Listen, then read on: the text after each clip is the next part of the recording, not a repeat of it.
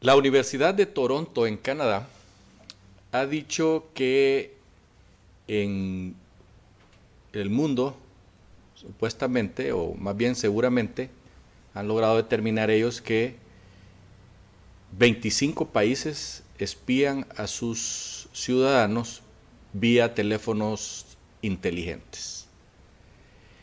En Honduras, que aparece en la lista de la Universidad de Toronto, dicen que somos el país más seis más de América Latina donde nos escuchan y nos ven por eh, los teléfonos inteligentes, por los teléfonos celulares, pues.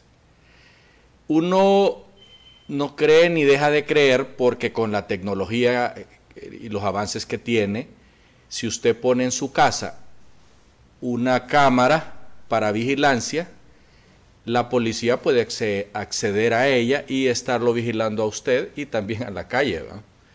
De manera tal pues que uno eh, tiene que tener mucho cuidado con lo que habla, con lo que dice y con lo que usted hace con su celular cuando se va a acostar, porque lo pueden estar escuchando y lo pueden estar viendo.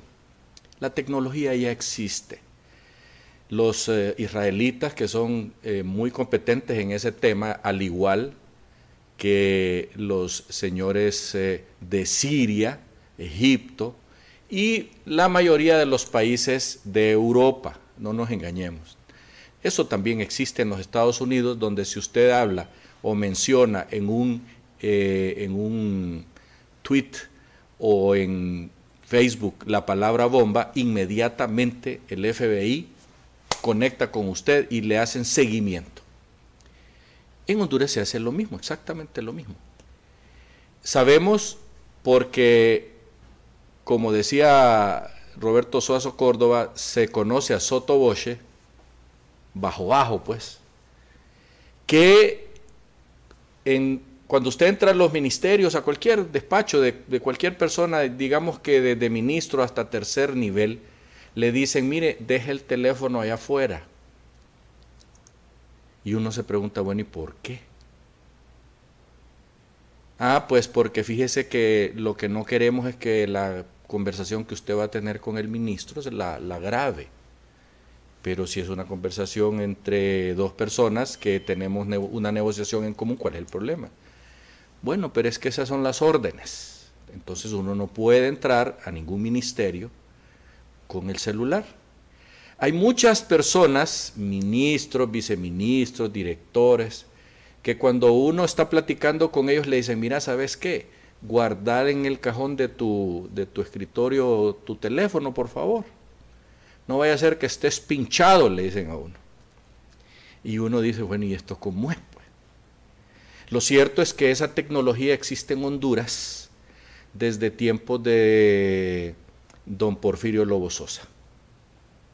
Que nosotros sepamos desde entonces. Eh, aquí vinieron un grupo de, de técnicos en el manejo de la tecnología para espiar de Jordania, han venido de Israel, eh, han venido de otros países árabes, de España ¿Por qué? Porque saben que los gobiernos la utilizan para defenderse del terrorismo, como se supone que sucede en Europa. Y el terrorismo siempre les pega golazos y hace cosas a pesar de que tienen a medio mundo y raquitimundo controlado. Si la Universidad de Toronto nos está diciendo que nos están espiando por el teléfono, sería interesante escuchar a los señores de los derechos humanos que saben ellos del tema.